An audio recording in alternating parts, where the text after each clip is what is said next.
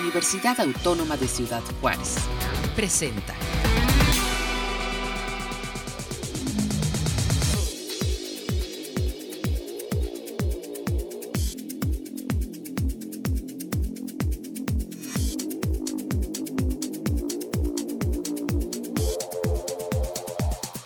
Hola, muy buenos días. Muchas gracias por seguir la transmisión a través de UACJ Radio. Esto es Capítulo Libre a Vuelta de Hoja. Soy Lourdes Ortiz y ya empezamos.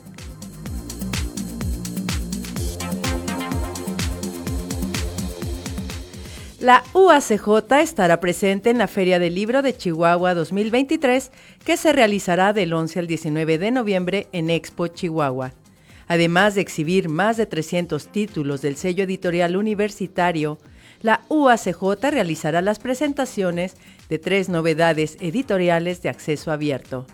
El lunes 13 de noviembre a las 19 horas en el Auditorio Ignacio Solares se presentará el libro Estudios sobre el diseño, discursos e intervenciones, donde participan el doctor Emanuel Giorgi, Adán Erubiel Lidiar Cárdenas y la doctora Silvia Verónica Arizampudia, coordinadora de la obra. Experiencias educativas inspiradoras, el trabajo de las academias en la UACJ de Evangelina Cervantes Olguín, coordinadora de la obra, se presentará el miércoles 15 de noviembre a las 15 horas en el auditorio Nelly Campobello. También el miércoles 15 de noviembre a las 19 horas se presentará Drogas Callejeras de Rutilio García, participan Patricia Mayorga y Gustavo Herón Pérez Daniel y al autor Rutilio García Pereira. Esto en el auditorio Ignacio Solares. Para ver el programa completo de la Feria del Libro de Chihuahua, visita www.culturachihuahua.com diagonal Felich y el Facebook de Editorial UACJ.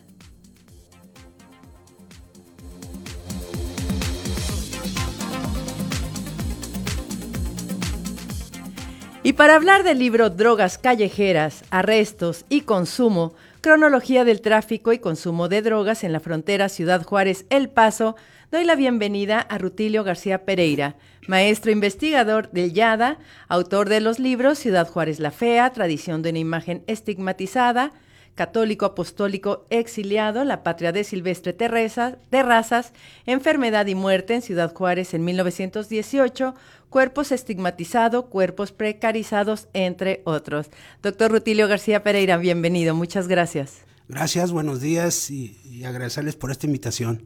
Doctor Rutilio, ahorita que leía este, parte de los libros que ha escrito, me imagino o quiero pensar que si de revisar, de hacer esta revisión del archivo histórico, le saltan los temas que va a investigar o cómo llega ahora a estudiar las drogas callejeras. Sí, bueno, este caso particular de las drogas callejeras, compré un libro de Ricardo Pérez Monfort, que él es una de las eh, personas junto con Luis, Mayor, Luis Mayorga, sí, los que han hecho estudios en relación a las drogas en México desde el punto de vista histórico. Entonces por ahí hay un argumento de Ricardo Pérez Monfort donde señala que los estudios sobre las drogas en la frontera norte de México con Estados Unidos son escasos. Entonces esa, ese argumento el doctor Pérez Monfort me guió a tratar de documentar ¿sí? Cómo era ese, ese consumo callejero, ese consumo que había en las calles de Ciudad Juárez en la época de los 20, ¿no? Estamos haciendo un, un, estudio histórico. Y además, bueno, pues sí, esto tiene de antecedente mi libro Ciudad Juárez la Fea, donde abordo ahí la temática de las drogas, un consumo de las drogas, este, pero ahora me quise incursionar aún más, ¿cómo dijamos?, más preciso al ir a los documentos donde revela los arrestos y las cantidades de, de, de, narcóticos que la autoridad decomisaba a las personas que andaban por la calle, a, los, a, los a la gente común, a la gente que la consumía. Precisamente eso trata ese libro, de, traer a, a flote a esas gentes sí que la consumían en la calle o que tenían casas particulares en los callejones de Ciudad Juárez, etcétera. Ese es el objetivo de este libro. Pero sí, indudablemente, eh, al revisar uno de los documentos de archivo, ahí es donde saltan los temas, saltan muchos temas. saltan muchas cosas que hay que hacer aquí por historiar esta ciudad, porque esta ciudad poco se ha historiado en ese sentido. Somos, somos pocos los que hemos incursionado en, un, en un afán de, traer a escena ese, ese pasado histórico, sí, que realmente nos ha dado una imagen y una identidad a nuestra ciudad. ¿Qué materiales fueron los que revisó, este, aparte del archivo histórico? ¿Y hubo alguna eh, complicación en estos materiales? No sé, la lectura, este, la falta de información. Bueno, sí, algo que observé eh, de manera muy particular eh, es que los documentos del archivo histórico de aquí de Ciudad Juárez, cuando era custodio don Felipe Muñoz Talavera, el señor se preocupaba mucho por, mantenerlos en orden. Sí, es obvio que han pasado varias administraciones. Don Felipe falleció lamentablemente y como que hace falta otra organización de esos documentos. Es decir, que se vuelva eh, a diseñar un programa para digitalizar todos esos documentos porque de alguna manera se están perdiendo, se están deteriorando y si pasa eso, pues no vamos a tener dónde buscar qué era lo que había en nuestra ciudad, qué era lo que pasaba, ¿no? Entonces sí, sí urge que realmente haya algún tipo de, proyecto donde se busque digitalizar todos esos documentos, como ya lo tienen otros archivos en el país. Es, sorprendente, no vamos tan lejos, aquí en la Universidad de Texas, en El Paso, muchos de sus documentos ya los tienen digitalizados, ya no tiene uno que ir a uno al archivo, sino que los puede uno encontrar por internet, puede entrar uno a accesar y ahí tiene uno parte de los documentos. Y contestando la pregunta, ¿en qué tipo de documentos? Pues eran en, las partes de policía principalmente, donde eh, se le informaba al presidente municipal un día después de los, de los acontecimientos de la noche, del día entonces era la, primeramente pasaba el, informe por el alcalde de, policía, el comandante de policía, el policía, el comandante se los pasaba al presidente municipal. Y un dato curioso que encontré, que cuando eran este, por posesión cantidades menores de droga, eh, como que el presidente municipal tenía esa autoridad de poder eh, sancionar, ya sea administrativamente o, económicamente a las personas que eran sorprendidas con, droga. Eh, sin embargo, ya cuando eran cantidades mayores, pues sí era una facultad de la de ese entonces de la, de la autoridad federal. Y, otro caso que también es una fuente muy inagotable también de, para uno documentarse son los periódicos de la época. ¿De qué época estábamos hablando? Estamos hablando hice un, una búsqueda en, la Biblioteca Pública del Paso, la que está en la Oregon y, y, es, tanto, no sé, no recuerdo bien, donde ahí fue y localicé algunas, algunos documentos que datan de finales del siglo XIX, donde ya el problema de las drogas ya era algo que estaban visualizando la autoridad norteamericana porque ya veían que se iba a convertir en un problema.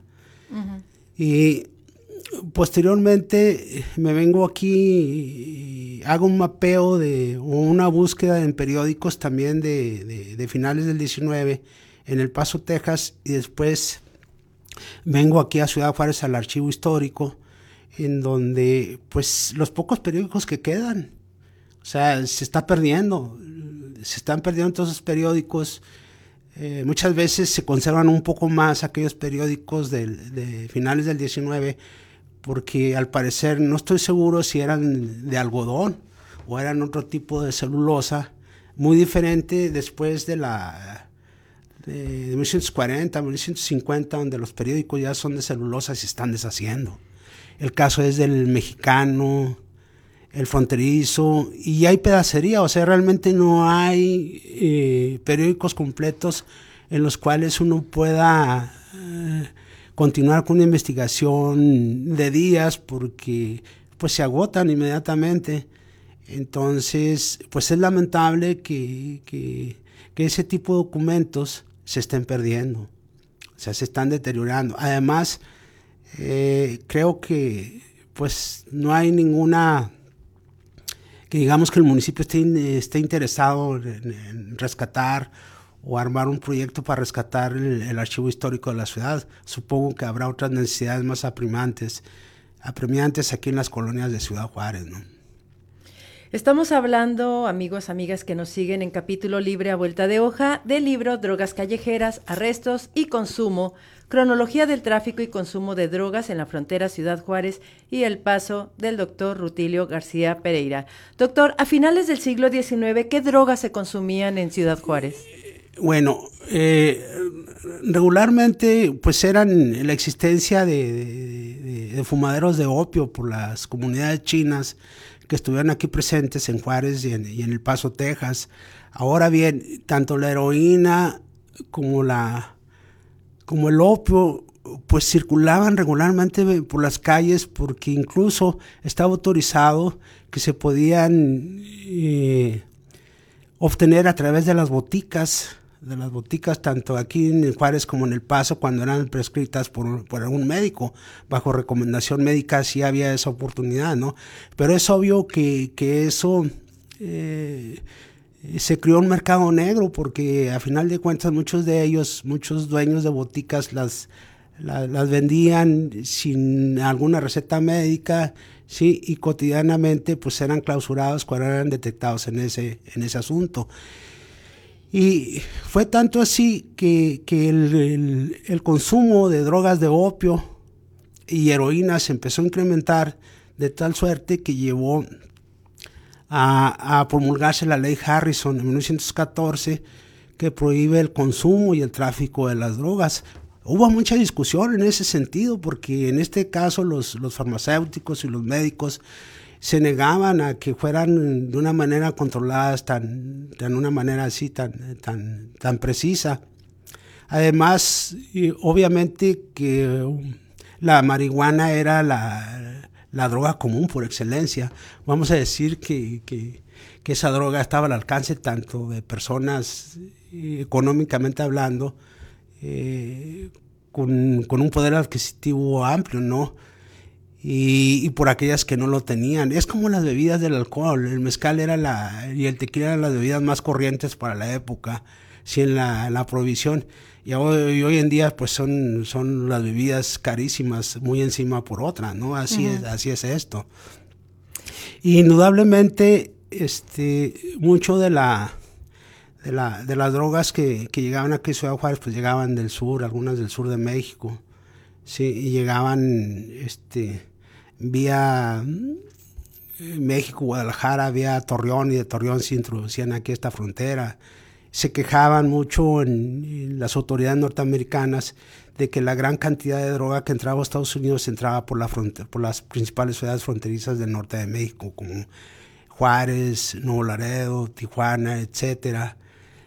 Y eso debido a que había una demanda, eh, una demanda fuerte en, Estados Unidos, en Chicago, en Los Ángeles, etc. Entonces era por eso que esta es una ruta tradicional para ese tráfico de drogas, como lo es hoy en día. O sea, no han variado muchos patrones, entonces se continúan con esos patrones de rutas y de tráfico, porque la droga sigue teniendo demanda, ¿no? Claro, después de la mm, llamada guerra contra el narco, eh, ¿cómo se leen estos capítulos previos a la historia? ¿Cómo, eh, sí, o sea, ya se veía venir el, problema, usted, usted nos comenta? Eh, bueno, el hecho es que es que ha sido, es, un negocio tan redituable, es un negocio tan lucrativo que deja ganancias enormes a quienes la trafican eh, con las drogas. Igualmente en la época en que yo estudio, eh, también era, eran las gentes que se hacían de eh, los que dominaban los principales distribuidores, tanto un mercado interno como para exportarlo a Estados Unidos. Pues no había, no, no, no había y no existen, creo, unas políticas públicas eh, precisas que vayan encaminadas a, por ejemplo, a, detener el consumo interno, por ejemplo aquí en México, ¿no? que los niveles de, consumo entre los jóvenes ya es alarmante en México. Entonces se necesitan políticas públicas donde realmente haya un, impacto para evitar que los jóvenes estén cayendo en las drogas. ¿no?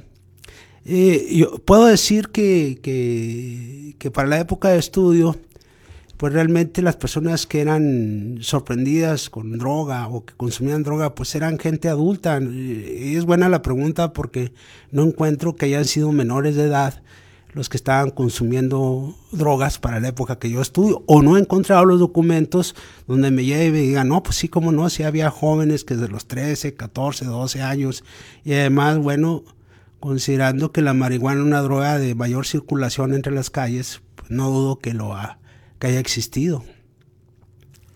Eh, ¿Qué capítulos integran este, este libro? Bueno, eh, primeramente, como una especie de introducción, eh, lo hago a finales del siglo XIX y me vengo, es una, es una forma cronológica, ¿no? Y me vengo a, algunos años de las primeras décadas del siglo XX aquí en México. Y luego llego a la década de los 20 y, a partir de ahí me vengo ya a la depresión en los 30 y me vengo en la Segunda Guerra Mundial. Son los periodos en los cuales abarca, los abarca mi libro. Obviamente que son, son esbozos, no es, digamos así, entrar en profundidad de eso, pues se tendría que hacer un trabajo muy exhaustivo, no solamente de archivos locales, sino que habría que recurrir a archivos nacionales como el Archivo General de la Nación, el Archivo de la Secretaría de Salud, el Archivo de la Secretaría de Gobernación. Pero para realizar investigaciones de esta envergadura obviamente se necesitan recursos y la mayoría de las veces esos recursos son limitados. Es por ello que tiene razón Ricardo Pérez Monfort que no hay un estudio a profundidad del consumo y tráfico de drogas en el norte de México. ¿Vienen cifras en, el, en su investigación? Eh, ahorita que comentaba acerca de los menores de edad que no consumían, las mujeres, ¿cómo era el consumo de, de las mujeres? Es, es, es, sorprendente, pero algunas que otras, más bien aquellas mujeres que se dedicaban a la, a la prostitución, algunas de ellas se les sorprendía con algunas cantidades, pero no no una proporción que dijera, ah, caray, sí llama la atención, no. Eh, y tampoco de menores, supongo que la, la, moral imperante para la época este, era más restrictiva en ese sentido, ¿no?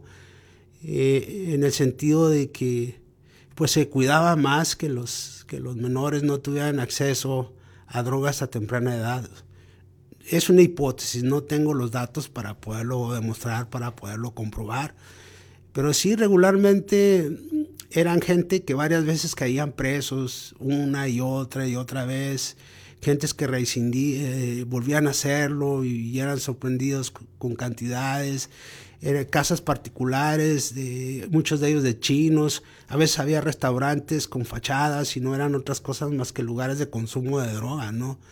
Y era también, en aquel entonces ya me encuentro con el concepto de picadero. Ya había los picaderos, eso ya, ya, ya se mencionaban en los documentos, donde había gente que se inyectaba heroína, ¿no? Había eh, diversos lugares aquí en la ciudad donde lo hacían.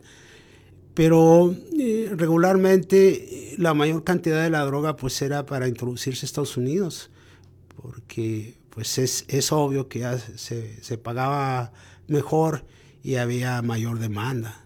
Eso, eso era el asunto.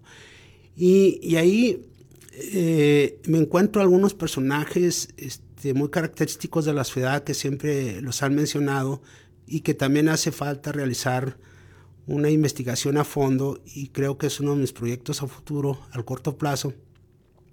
Por ejemplo, de La Nacha, Ignacia González, eh, Ignacia Jasso, viuda de González, la Nacha, que fue esposa del Pablote, eh, Juan Pablo, sí, Juan Pablo González, eh, que fue muerto aquí en una cantina, en un bar, y donde él era uno de los principales este, líderes del, tráfico de drogas aquí en Ciudad Juárez.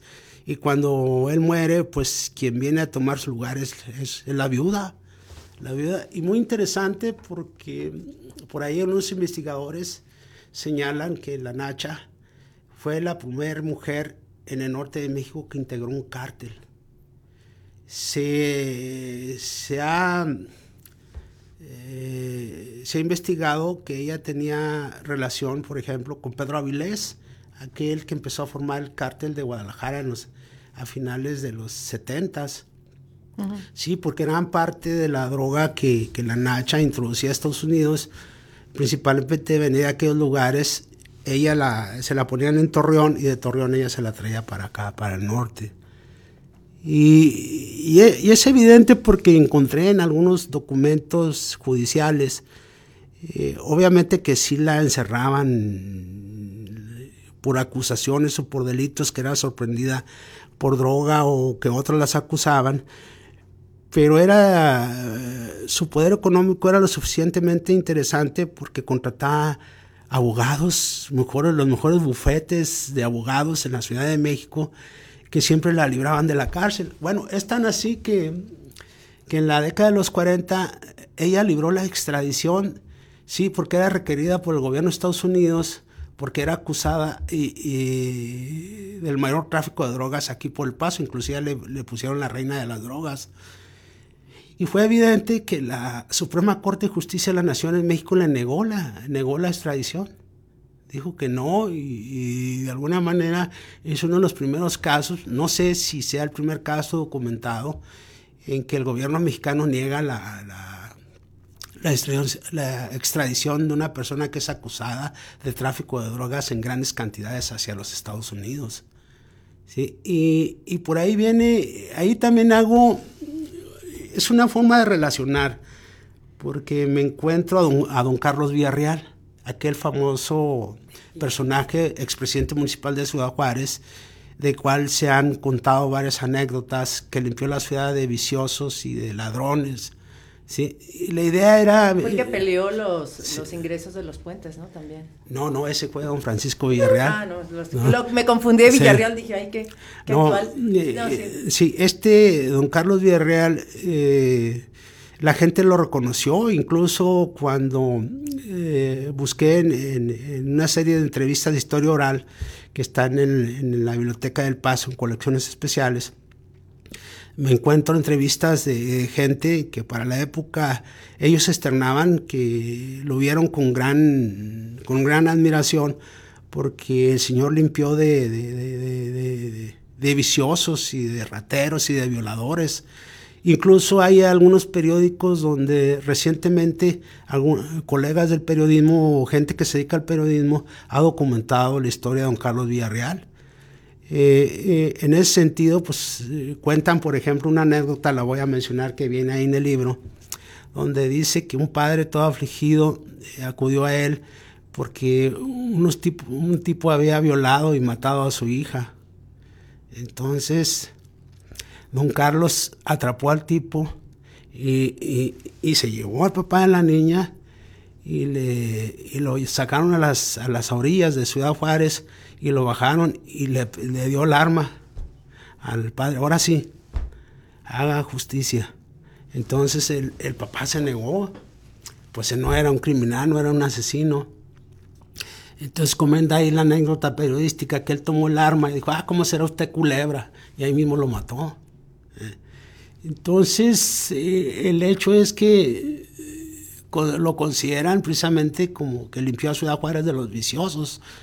Y es por eso que hago esa relación en mi libro, de mencionarlo, de traerlo a escena, como de alguna manera él también alejó esas personas que realmente daban una imagen negativa a la ciudad, que tanto destacaban los medios de comunicación de Estados Unidos y los medios internacionales que sigue hoy en día, ¿no? Destacando, eh, que podríamos decir que por la actividad de narcotráfico, un tiempo fuimos considerados la ciudad más violenta del mundo, ¿no? Y, esas son las y esas son algunas de las partes en las cuales se considera principalmente mi libro pero el, personaje de la Nacha resulta interesante muy interesante me encontré algunas algunas notas periodísticas de, los, en los periódicos de la época donde ella llegaba a la cárcel y ella tenía el control de la cárcel. Ella llegaba y como repartía, compraba voluntades, este, etc. Incluso eh, por ahí cuento que le dio una vez permiso para salir a asistir a la boda de uno de sus hijos, etcétera. Así era, así era de tal forma que ella tenía el control, el control de la cárcel de aquí, en Ciudad Juárez. Y por ahí, pues, mucha gente, por esa actitud, benevolente de ayudar a la gente, pues le ayudaba también, le encubría, ¿no? Y por ahí también hay que de pronto ella empezó a leer la Biblia y se empezó a, a predicar la palabra del Señor, etcétera, pero no eran otras cosas más que artilugios para ella no, no cultivar una mala imagen, ¿no? Eso era bien, importante. Y lo que es funda, lo que es curioso, la señora este, murió en su cama, o sea, nunca, nunca, digamos que le encarcelaron y nunca salió, no, murió en su casa, muy, muy tranquilamente y posteriormente familiares quisieron seguir con el, con el negocio, pero no tuvieron el éxito que ella tuvo. Éxito entre comillas, no quiero decir que sea algo fabuloso, ¿no? Pero que sí es de llamar la atención cómo tuvo ella la sagacidad, la inteligencia, para poder conservar y magnificar una actividad ilícita como es el narcotráfico. Amigos, amigas de Capítulo Libre a Vuelta de Hoja, les recordamos que estamos hablando del libro Drogas Callejeras, Arrestos y Consumo, Cronología del Tráfico y Consumo de Drogas en la frontera Ciudad Juárez, El Paso, del doctor Rutilio García Pereira. Y lo mejor es que ustedes pueden leer este libro de manera totalmente gratis en la página elibros.uacj.mx. Si lo va a buscar ahorita seguramente no va a estar, sino hasta mañana tal vez, donde ya lo podrán leer, descargar de manera gratuita. Eh, doctor, este libro se va a presentar en la Feria del Libro de Chihuahua. ¿Recuerda la fecha o se la digo yo? Por favor, sí, El miércoles 15 de noviembre a las 19 horas se presentará este libro en el marco de la Feria del Libro de Chihuahua 2023, donde participan la periodista Patricia Mayorga y el maestro investigador también de la UACJ del campus Cuauhtémoc, Gustavo Herón Pérez Daniel, y también obviamente Rutilio García estará hablando de este libro. Doctor, gracias por acompañarnos en esta mañana. ¿Algo más que quiera agregar? No, gracias por permitir el espacio para poder eh, difundir lo que hacemos en la universidad, porque creo que también hace falta de que la comunidad, no solo universitaria, sino también juarense, eh, se dé cuenta de lo que estamos haciendo.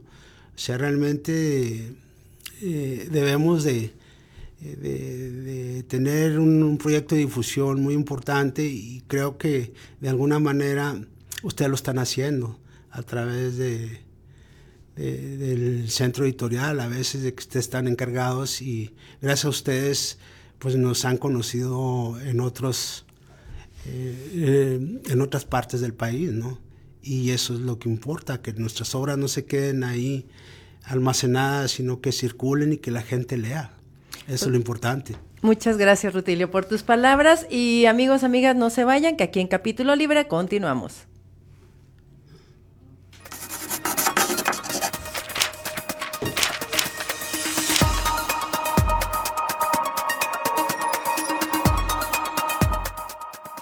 Recomendación. Continuamos con la recomendación semanal de elibros.uacj.mx composición tipográfica y libro arte, entre narrativas tipográficas y la contención de la memoria. Sandra Ileana Cadena Flores, coordinadora de la obra. Con el paso del tiempo, la tipografía ha ampliado sus posibilidades compositivas dentro del espacio del libro, ofreciendo mayor dinamismo y movimiento para representar y fortalecer diversas temáticas a través de elementos concretos que provocaron una reflexión asociada a lo abstracto y lo simbólico. En este volumen se reúnen artistas, académicos y colaboradores reconocidos en las esferas nacional e internacional para presentar algunas concepciones sobre el libro arte y la relación que guarda con la significación tipográfica como elemento narrativo.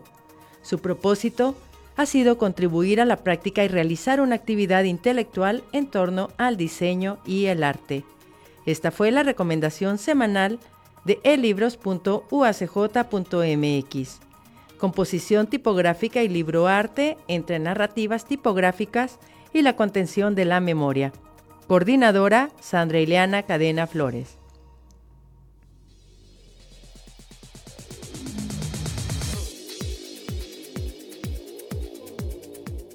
Muchísimas gracias por habernos escuchado la transmisión del día de hoy. Recuerda seguirnos en las redes sociales de UACJ Radio y editorial UACJ. La Universidad Autónoma de Ciudad Juárez les invita al Festival Universitario de Guitarra Clásica Aquiles Valdés. Concierto de alumnos y maestros del programa de música. Solista invitado, maestro Daniel Olmos. Teatro Gracia Pasquel, 7 y 8 de noviembre a las 19 horas. Entrada gratuita. Gracias por habernos acompañado. Soy Lourdes Ortiz y esto fue Capítulo Libre a Vuelta de Hoja.